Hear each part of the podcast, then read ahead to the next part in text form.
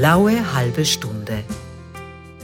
Medikamentenmangel, Ärztemangel, Pflege, Personalmangel, verschobene Operationen, das sind alles Hiobsbotschaften, äh, die uns in den letzten Wochen, Monaten und fast schon Jahren medial sehr oft erreichen und die mit unserem Gesundheitssystem zu tun haben. Ich begrüße Sie ganz herzlichst, liebe Hörerinnen und Hörer, zu einem blauen Podcast und ich begrüße ganz herzlichst den freiheitlichen Gesundheitssprecher Magister Gerhard Kanja. Grüß Gott. Grüß Gott, danke für die Einladung. Gerne.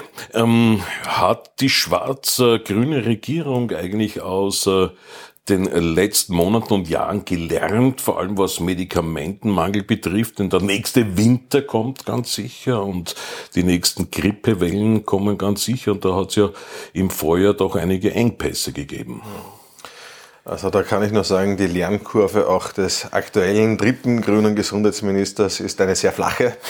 Ähm, das Thema Medikamentenengpässe beschäftigt uns ja tatsächlich schon äh, seit Ausbruch des Ukraine-Konflikts ähm, anfänglich durch die großen Hilfslieferungen an die Ukraine mhm.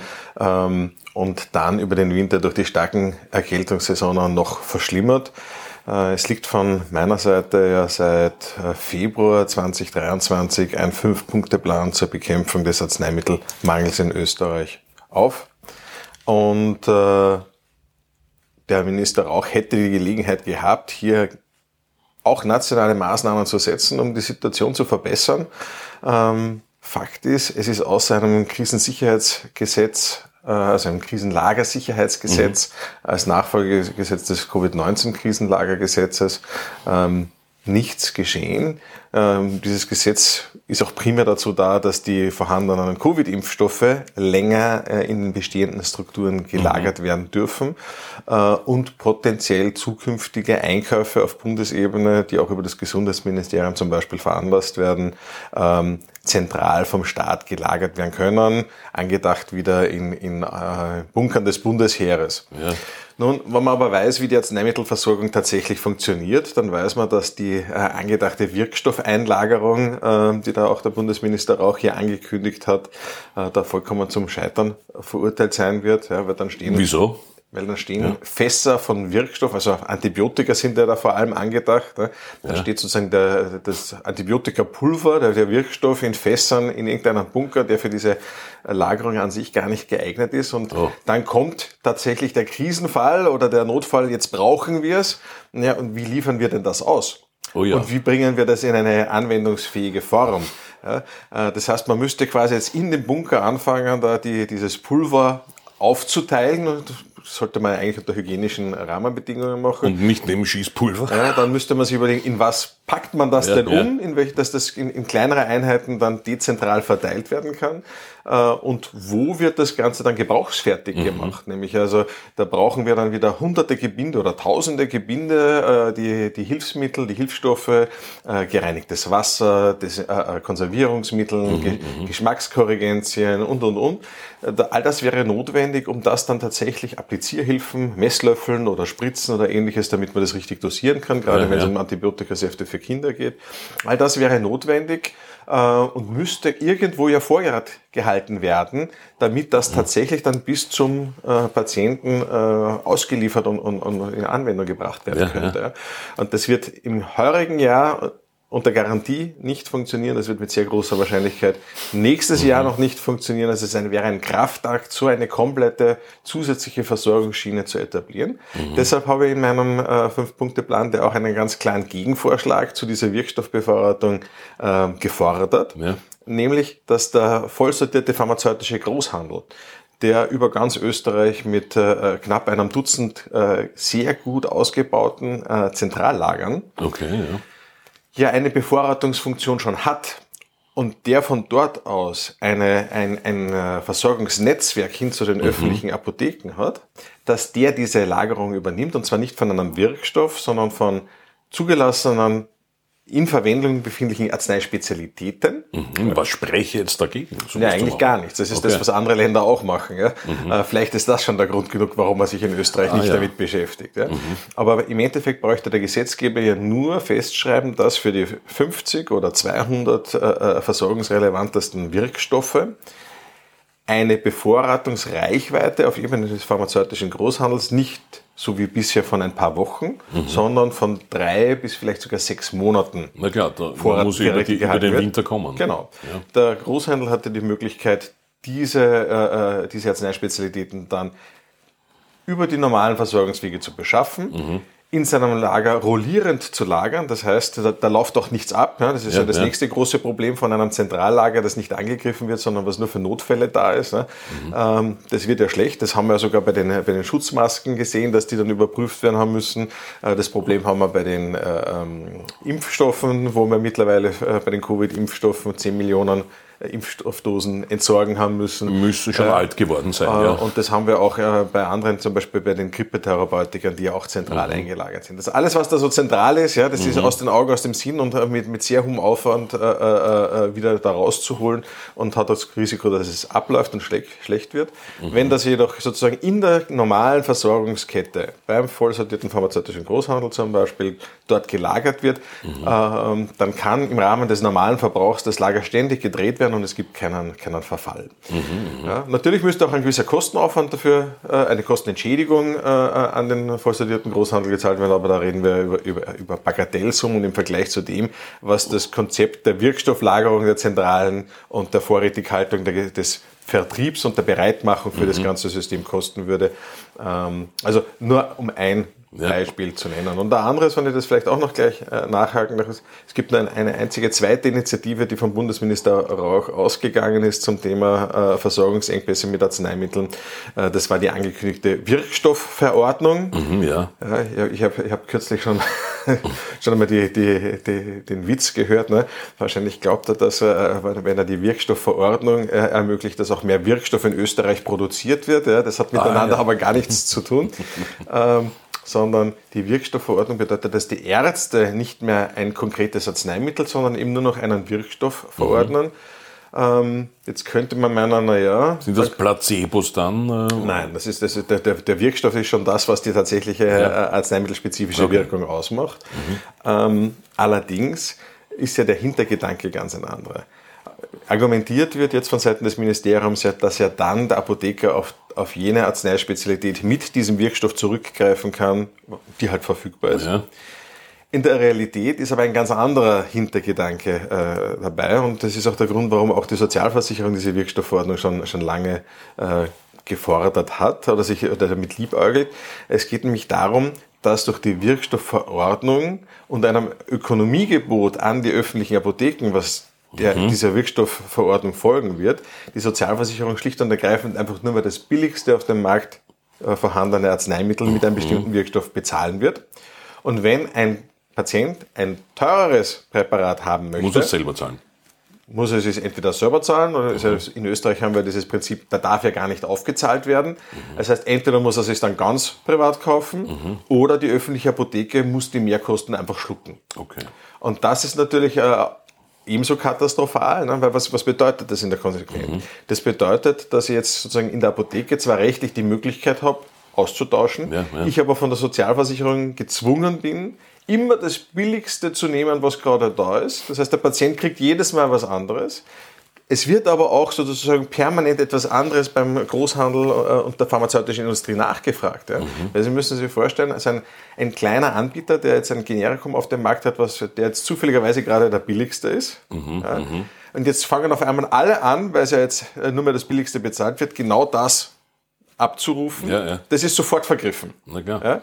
Dann wechselt man aufs nächste mhm. mit genau demselben Problem. Mhm. Das ist auch wieder sofort vergriffen. Rattenschwanz. Dann wechselt man wieder ja. auf das nächste. Und, und so eskaliert sich die Nichtverfügbarkeitsspirale. Mhm. Die Pharmafirmen der Großhandel haben überhaupt keine Planbarkeit, weil man ja mhm. jedes Mal wieder sozusagen dann von, davon überrascht ist, dass das, was nie dafür vorgesehen war, den gesamten Markt zu versorgen, vergriffen ist. Ja. Äh, und so verschärft sich im Endeffekt die, äh, die, die, die Lieferengpass-Situation und verschlechtert sich die Planbarkeit für die pharmazeutische Industrie. Und da kommen wir in einen Teufelskreis hinein, mhm. auf den wir wahrscheinlich dann auf Jahre lang gar nicht mehr hinauskommen werden. Das sind aber keine guten Nachrichten jetzt mal für die ältere Generation, die natürlich sehr viele Medikamente braucht, aber natürlich auch für Mütter und Väter von Kleinkindern. Da hat ja eben im Vorjahr auch, wir haben es schon kurz angesprochen, Antibiotika Mängel gegeben.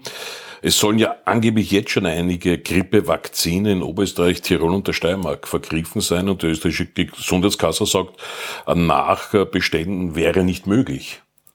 Das ist richtig. Äh, ein, ein klassisches Nachbestellen ist nicht möglich, okay, warum? Ähm, weil einfach die Vorlaufzeiten der pharmazeutischen Produktion entsprechend lang sind. Mhm. Und gerade bei Grippeimpfstoffen ist es so, dass das hier tatsächlich ausschließlich immer für eine Saison produziert wird. Das heißt, äh, man hat hier bis äh, ungefähr Anfang Sommer Mai, spätestens Juni in etwa, ähm, sozusagen die Bestellfristen. Ähm, dann wird produziert mhm. bis in Oktober, November äh, hinein äh, für die Nordhalbkugel äh, und ausgeliefert. Und wenn ich jetzt im Oktober draufkomme, ich hätte gerne mehr, ja. äh, dann kann ich mal von, von Seiten der, der, der Hersteller äh, maximal auf eine, ein, ein ganz ein kleines Reservekontingent zugreifen, aber aus der Erfahrung der Vergangenheit heraus ähm, machen das die Hersteller natürlich kaum, sondern der kalkuliert wirtschaftlich, mhm. der hat Bestellungen, die produziert er und vielleicht eine ganz eine kleine Reserve, die er dann international mhm. verteilen kann. Aber was macht er denn, wenn die Impfbereitschaft einbricht, wenn die Grippesaison eine ganz schwache ist, ja, da bleibt er voll auf der, auf der zu viel produzierten Ware sitzen. Ja, deshalb, ja. deshalb wird das kaum gemacht. Und äh, das ist einmal das eine. Äh, das zweite Problem ist, dass wir mit der aktuellen Influenza-Impfaktion äh, ja erneut eine Parallelstruktur etabliert haben in Österreich. Die ist zwar gut gemeint, aber mhm. leider Gottes auch äh, schlecht gemacht. Ah, ja. ja. Mhm.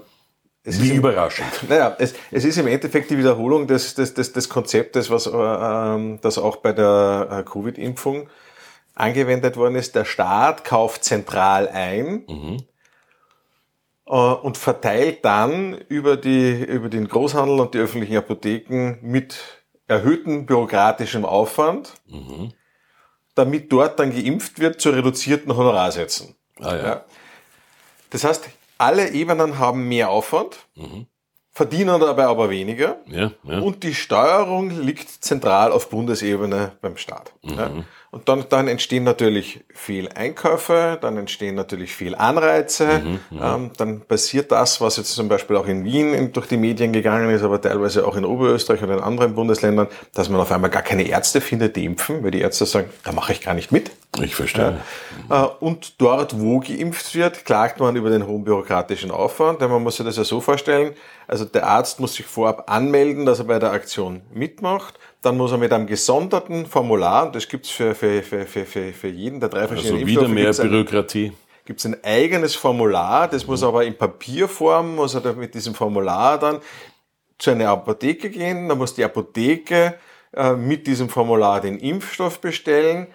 Ähm, dann muss der Arzt, wann der Impfstoff da ist, den Impfstoff in der Apotheke sich abholen und dann muss er mit dem Patienten wieder einen Termin ausmachen, wann er tatsächlich impft. Ja, und wenn man sich das überlegt, wie das im Normalfall ausschaut, der Patient nimmt auf dem Weg zum Arzt den Impfstoff aus der Apotheke mit und lässt sie impfen, mhm. dann erkennt man, dass der bürokratische Aufwand im jetzigen System ein viel höherer ist. Ja? Mhm. Ähm, und drum, drum reibt sich das so und drum ja. funktioniert das nicht richtig gut. Äh, und die Lösungen liegen auch da auf dem Tisch. Mhm. Äh, äh, ich habe das auch schon mehrmals angemerkt. Also wir brauchen einfach eine ganz klare Impfstrategie, dass man festgelegt wird, welche Impfungen von welchen Ärzten oder von welchen Stellen im Gesundheitssystem unter Umständen in Zukunft auch öffentlichen Apotheken verabreicht werden können. Ja, ja.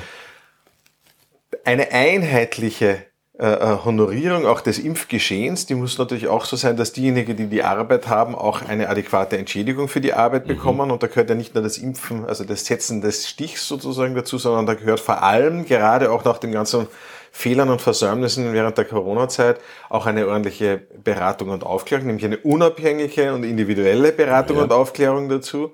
Äh, die Menschen sind äh, zu Recht sehr verunsichert, mhm. was das Thema Impfen anbelangt. Äh, da hat die schwarz-grüne Bundesregierung einfach massiven Schaden angerichtet Mit in den letzten Impfpflicht, ja genau. So ist es, ja. Ähm, und das greift deshalb kaum mehr wer an, wenn ja. es denn nicht ordentlich entschädigt wird. Ja, ja, ähm, mhm. Und das ist die große Baustelle da ist. Wir werden wahrscheinlich auf eine, auf eine Impfsaison zurückblicken, wo die äh, gesteckten Ziele erneut bei weitem nicht erreicht worden sind. Mhm. Ähm, und dass das natürlich im Endeffekt auch wieder zulasten der Gesundheit unserer Bürger geht, liegt, glaube ich, auf der mhm. Hand. Was ist jetzt äh, als Gesundheitssprecher Ihr Tipp jetzt äh, für die Österreicherinnen und Österreicher, die Angst haben vor der Grippezeit äh, oder Medikamente brauchen über den Winter? Da wäre Ihr Tipp sicherlich, im nächsten Jahr einen anderen Gesundheitsminister zu wählen. Aber bis dahin, Sie sind ja auch im, im, im Zivilberuf Apotheker. Wie kann man sich jetzt vorbereiten auf, auf diesen Winter am gescheitesten? Ja, also man muss auf jeden Fall mal äh, für sich selber abklären, was wirklich äh, existenziell ist bei, äh, bei den vorhandenen Arzneimitteln, die, die mhm. ein Patient einnehmen muss. Ähm, nicht alle Medikamente sind lebensbedrohlich, wenn man sie nicht mehr nimmt. Mhm. Ja. Ähm, manche sind es tatsächlich relativ kurzfristig. Und dort, wo einfach wirklich ein, ein, ein unmittelbarer Zwang besteht, die Therapie aufrecht zu halten, ist es sicherlich sinnvoll, einen geringen Bedarf hätte ich gering, meine ich jetzt äh, ein bis maximal zwei Monate Reichweite mhm. in Vorrat tatsächlich zu Hause okay. zu halten. Mhm. Ja. Ähm, natürlich versuchen die öffentlichen Apotheken, natürlich versucht der, äh, der Großhandel äh, und auch die pharmazeutische Industrie so Lager, Lager, Lager aufzubauen, ja, um, um über den Winter zu kommen. Aber mhm. die Realität ist, äh, dass wir einen derartigen Nachfrageüberhang haben, äh, dass die, die, äh, die Lager, egal ob jetzt auf welcher Ebene, also von der Industrie runter bis in die öffentliche Apotheke, nicht aufgefüllt werden haben können. Okay. Das heißt, wenn ein unplanmäßiger Mehrbedarf entsteht, ähm, wie das zum Beispiel in, in, der, in einer starken Grippesaison zum Beispiel der Fall sein kann, dass eben Antibiotika und Schmerzmittel stärker nachgefragt werden oder massiv stärker nachgefragt werden können, dann wird uns auch relativ kurzfristig äh, genau diese Produkte werden uns dann ausgehen wieder. Ähm, bei den klassischen Therapeutikern ist es eher ein allgemeiner mhm. äh, äh Verteilungswettbewerb. Also wenn man jetzt an, an Psychopharmaka zum Beispiel denkt, die sind jetzt nicht so stark saisonal schwankend ähm, äh, sondern da wird es eher, eher so das Thema sein, dass wir einfach generell ähm, noch zu wenig Reservebestände in Österreich haben und das, was kontinuierlich zu uns hereinkommt, auch vom Volumen her nicht ausreicht, um, um, um da Schwankungen abzudecken. Also das kann durchaus auch dort äh, wieder, wieder eng werden, aber befristet. Ja. Also ich, ich habe da, ich habe schon durchaus die Hoffnung, dass also dort, wo, wo nicht der saisonale Verbrauch, sondern ein kontinuierlicher, grundsätzlich gleichbleibender Verbrauch, wie bei Antidiabetikern ja, zum Beispiel ja. auch, ja, äh, der Fall ist, dass wir dort jetzt keine spontan Verschlechterung bekommen, sondern äh, immer eine therapeutische Alternative haben werden mhm, zur Versorgung. Ähm, dort, wo es richtig eng werden kann, sind dann halt wirklich die Antibiotika, vor allem die Kinderformulierungen. Äh, da ähm, mhm. mache ich mir große Sorgen, wie wir da über den Winter kommen. Äh, wobei, da möchte ich schon noch eine, eine, äh, ähm, einen Hinweis aussprechen an, an die Hörer dieses Podcasts ja. auch. Also da wäre ich auch zurückhaltend mit, mit, mit Eigenbevorratung großartiger. Ja. Aha, warum? Ähm, weil wir da eben jetzt schon so knapp sind mit den okay. Mengen, mhm. dass wenn sich jetzt jeder österreichische Haushalt mit Kindern ein, zwei Packungen Antibiotika okay. auf Reserve zu nach Hause ja, legt, ja. dann haben diejenigen, die es jetzt wirklich jetzt akut benötigen, mhm. auch nicht mehr genügend. Ich verstehe. Also damit verschärft man den Mangel natürlich mhm. drastisch. Äh, also das heißt also gerade im Bereich der, der Antibiotika, normalerweise sollte ein Arzt das auch gar nicht präventiv verordnen, mhm. ja, weil das ja wirklich in jedem einzelnen Infektfall abgeklärt werden muss, was überhaupt die richtige Formulierung ist. Ähm, da, da würde ich äh, bitte ersuchen und raten, äh, nicht zu hamstern, äh, damit die, die es wirklich benötigen, auch noch bekommen. Aber wie gesagt, würde bei, bei äh, zum Beispiel Insulin ähm, mhm. was für ein Diabetiker ja, ja wirklich ein, ein äh, lebenswichtiges äh, Medikament sein kann. Ähm, oder bei, bei bestimmten Mitteln gegen, gegen starke Herzarrhythmien und ähnliche Sachen. Ja, ja. Also wenn man da ein, zwei Packungen auf Reserve hat, dann ist das gut. Ja, bei den Antibiotika, wie gesagt, okay. ähm, würde ich, äh, würde ich dazu raten, da bitte nicht zu hamstern. Guter Tipp. Äh, von den äh, eher linkslastigen äh, Zentralisten wieder schon wieder eine neue Covid-19-Angstkulisse aufgebaut. Äh, allen voran natürlich der grüne Gesundheitsminister. Muss man jetzt wieder Angst haben vor einer neuen Covid-19-Pandemie? Nein, also äh, ich habe mir natürlich die aktuellen Entwicklungen ganz genau angesehen und äh, auch diese, diese leichten äh, äh, Mutationen, die jetzt aktuell wieder zirkulieren, die sind vom Erkrankungsbild immer mehr dort, wo das Coronavirus auch vor 2020 war, mhm. nämlich bei einem Erreger einer, einer mehr oder weniger klassischen Erkältung. Äh, schwere Krankheitsverläufe sind bei den aktuellen Varianten sehr selten. Äh, betreffen primär wirklich Personen mit, mit schweren äh, Vorerkrankungen und im hohen Alter.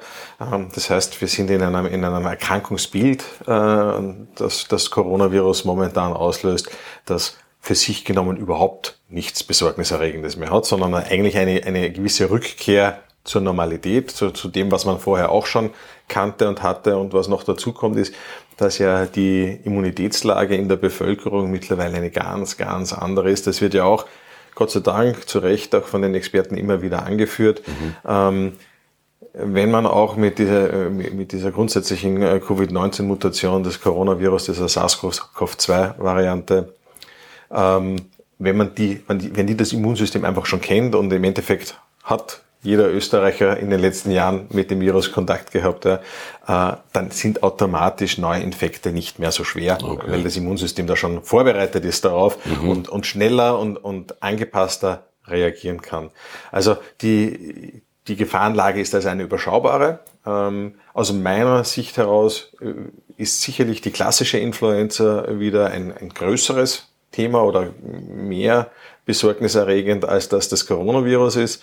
Ähm, man darf nicht vergessen, äh, wir haben tatsächlich so, so soweit das halt auch, auch äh, tatsächlich so, so, so genau erhoben wird, circa 4000 Influenza-Tote im letzten Jahr gehabt. Das mhm. ist war das die normale, unter Anführungszeichen, Grippe das ist, oder inklusive das ist, Corona? Das ist, das ist die echte Grippe. Die echte, das ist ja. die echte Grippe. Also das sind die, die Todesfälle, die dem, dem Influenza-Virus, also der echten mhm. Grippe zugeordnet werden. Das ist eine Zahl, die, wie wir sie in den vergangenen Jahren öfter schon hatten. In, in, in schwachen Jahren haben wir, während Corona hat man sie gar nicht richtig ja. gezählt, beziehungsweise teilweise ist sie auch gar nicht, gar nicht so zirkuliert durch die Verkehrseinschränkungen und alles. Ja. Aber so zwei bis 4.000 Todesfälle im. Jahr verursacht die, die echte Grippe. Ähm, und das ist schon etwas, gerade wenn, wenn, wenn dann vielleicht auch noch zusätzlich die, die notwendigen Medikamente zur Behandlung äh, knapp werden, dann wird es richtig, äh, richtig mhm. problematisch auch.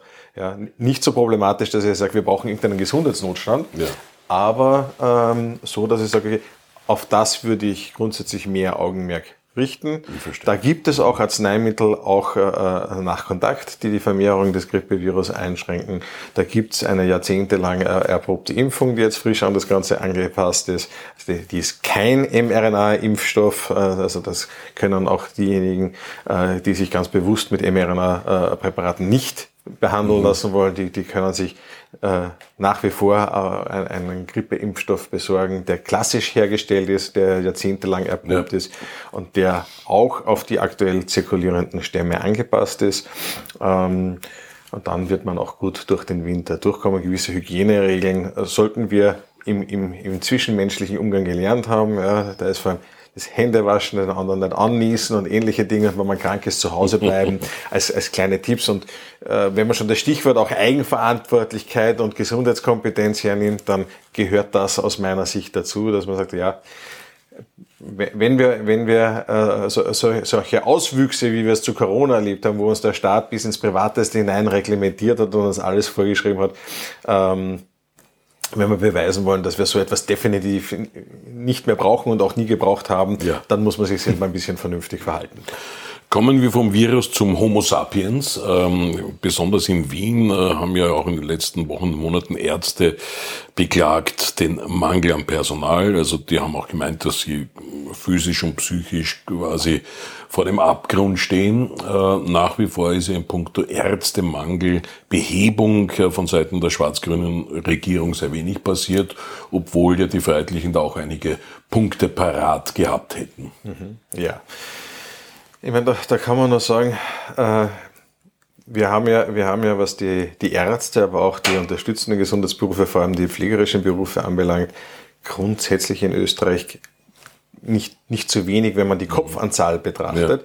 Ja. Ähm, aber wir haben eine sehr starke Abstimmung mit den Füßen, welche Arbeitsbedingungen toleriert werden und welche nicht. Und äh, sowohl die Ärzte als auch das pflegerische Personal verlassen in Scharen das öffentliche Gesundheitssystem.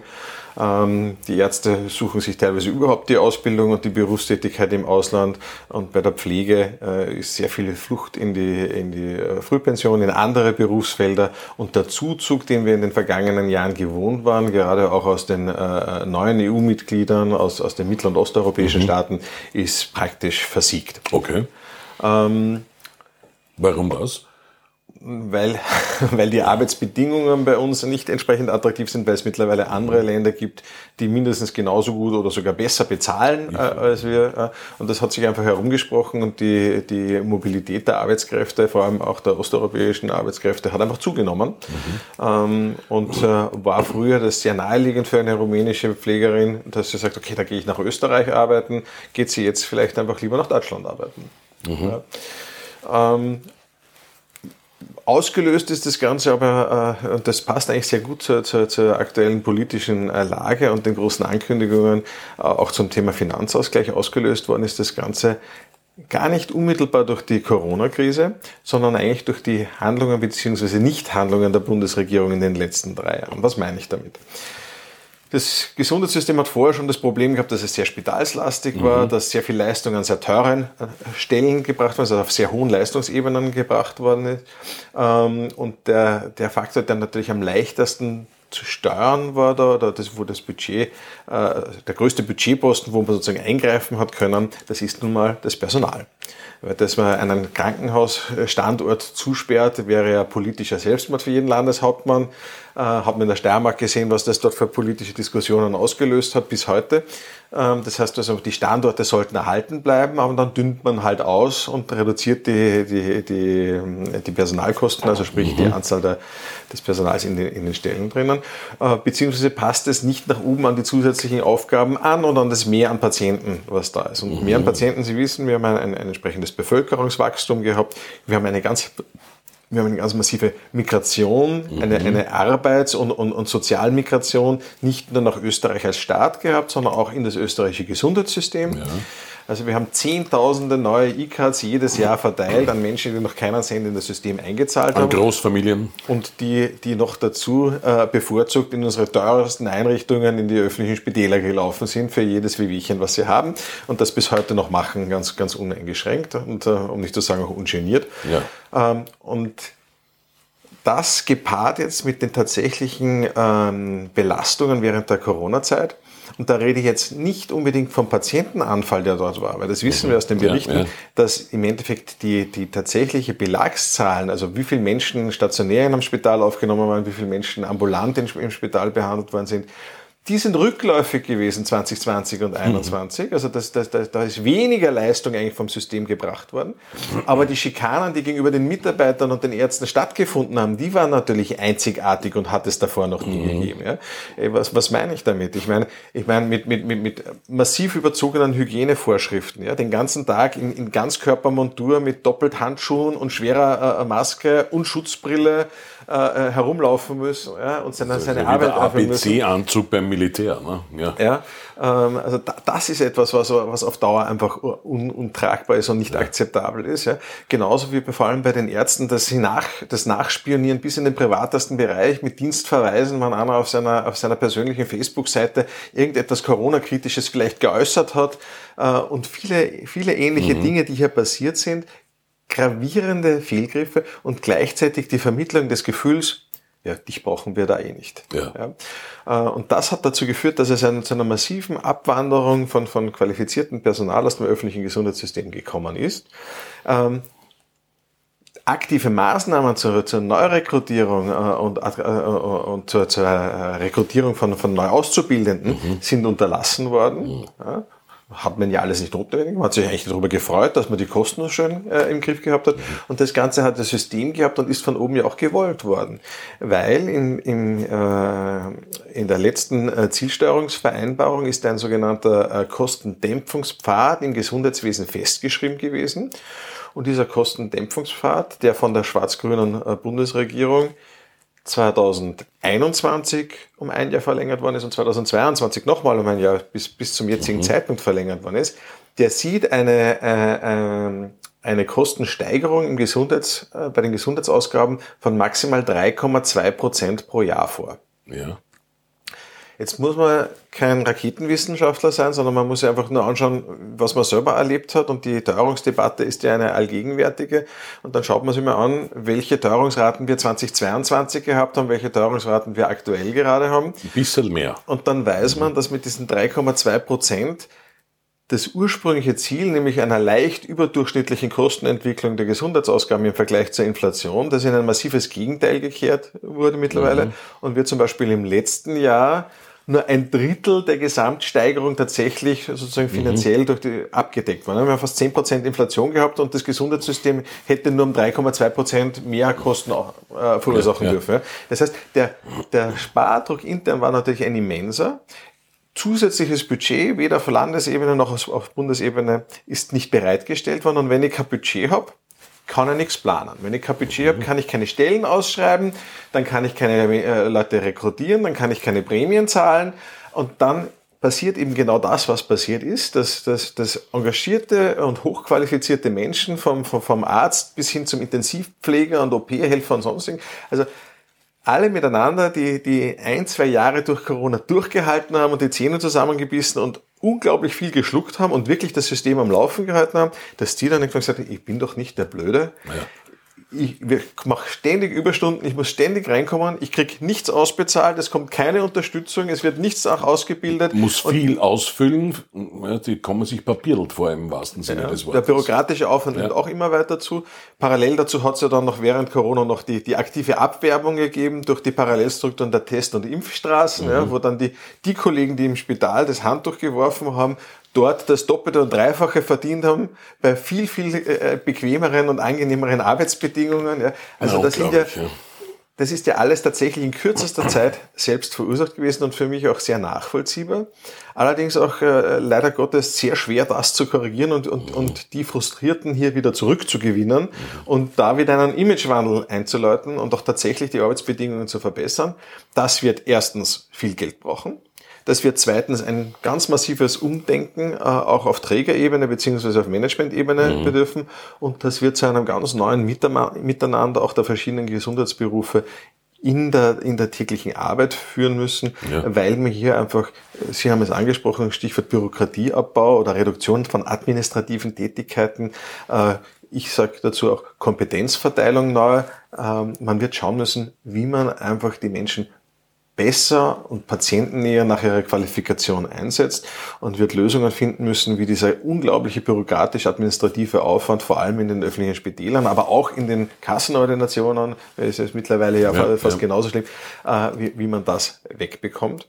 Äh, das wird ein langer, ein langer Weg werden. Ich habe einen, einen eigenen Sechs-Punkte-Plan zusammengeschrieben für den Personalmangel im, im Gesundheitswesen, wo viele Punkte kurz-, mittel- und langfristig angeführt sind, wo man dem entgegentreten könnte.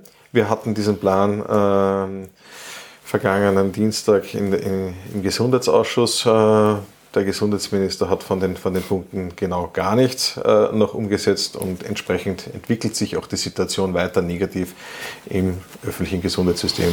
Ähm, wir sind tatsächlich, vor allem was die Bereiche der Notaufnahme und der Notfall- und Unfallchirurgie anbelangt, tatsächlich so ausgedünnt und es kommt so wenig, äh, äh, so, so, wenig junge Ärzte, so, so, wenig junge Pflege nach, dass hier die bisherigen Versorgungsräder äh, oder die Diensträder in, in den äh, Ambulatorien und in den, in den Notfalleinrichtungen und OPs einfach nicht mehr aufrecht gehalten werden können. Ne?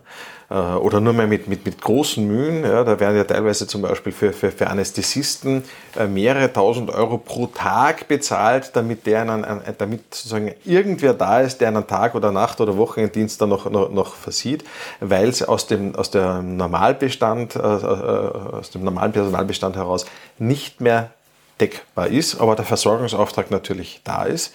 Ähm, führt natürlich zu den nächsten Diskrepanzen, ne? weil wenn, wenn, diejenigen, die vorher gekündigt haben, dann an einem Tag das verdienen, was der andere einen ganzen Monat verdient, mhm. ähm, werden die paar, die noch da sind, auch bald das Handtuch werfen und sagen, ja, dann komme ich auch nicht mehr tagweise rein, wenn es mir passt und lasse mich entsprechend bezahlen. Mhm. Ähm, aber zurück zu den, zu den Patienten, die hier, die hier die Opfer im wahrsten Sinne des Wortes sind in diesem System, die werden es in Zukunft immer schwieriger haben. Und das betrifft nicht nur die, die Notfallambulanzen, die Unfallambulanzen, ähm, wo wirklich ein Kampf darum ist, dass, die, dass der Betrieb äh, wie gewohnt aufrechterhalten werden kann, sondern das betrifft auch die, die äh, notärztliche oder hausärztliche Versorgung im niedergelassenen Bereich, in der Fläche. Auch dort finden sich immer weniger Ärzte, die bereit sind, sich das noch anzutun, obwohl dort die, auch dort die, die, die Bezahlung gar nicht so schlecht ist. Ja, aber durch, diese, durch diesen, diesen Wandel, durch diese Work-Life-Balance und Reduktion der Arbeitszeiten und, und, ein bisschen natürlich auch durch die Verweiblichung der Medizin, wo einfach auch familiäre Aufgaben dann am, am ja, Abend und am ja. Wochenende dazukommen, die hat der, der alte Landarzt äh, äh früher nicht gehabt. Weil wenn da einer angerufen hat, dann ist er gefahren, egal wann und wo, und die Familie ist dann an zweiter Stelle gekommen. Der auch aber, noch allumfassend ausgebildet ja, war. Ne? Ja. Aber das ist natürlich für eine, für, für eine junge Ärztin, die vielleicht auch ein kleines Kind zu Hause mhm. sitzt, natürlich ja. in, in, ihrer Lebensrealität nicht machbar und sie macht es auch nicht mehr. Mhm. Und äh, da sind neue Probleme entstanden, die auch neue Lösungen und neue Antworten äh, bedürfen. Und auch da werden wir über eine, eine Neuverteilung der Kompetenzen äh, diskutieren müssen, ob das jetzt dann der, der Rettungs- oder Notfallsanitäter ist, der zum Beispiel in Zukunft mehr leisten wird müssen mhm. und dürfen als, als bisher, weil einfach oft kein Arzt mehr mit dabei oder vor ja, Ort sein ja. wird. Oder ob das der, der öffentliche Apotheker sein wird, der hier in der Versorgung auch mehr Kompetenzen bekommt, weil halt einfach kein Arzt äh, äh erreichbar oder verfügbar ist. Ähm, das sind alles Berufsgruppen, die grundsätzlich von ihrer Ausbildung dazu prädestiniert sind, einfach auch mehr Verantwortung zu übernehmen und äh, die auch die, die Ärzte in ihrer Tätigkeit entlasten können und für, für höherwertige Versorgungsaufgaben äh, sozusagen in Reserve halten können, damit das Gesamtsystem aufrecht bleibt. Mhm. Ja, um mit den Worten von Shakespeare zu enden, es ist einiges faul im Staate Österreich. Äh, trotzdem herzlichen Dank für die interessanten Ausführungen, Herr Gesundheitssprecher Magister Kaniak. Danke. Immer gerne. Und bei Ihnen bedanke ich mich fürs Zuhören, geschätzte Hörerinnen und Hörer. Handkuss den Damen und Handschlag den Herren. Die blaue halbe Stunde. Der Podcast der Freiheitlichen.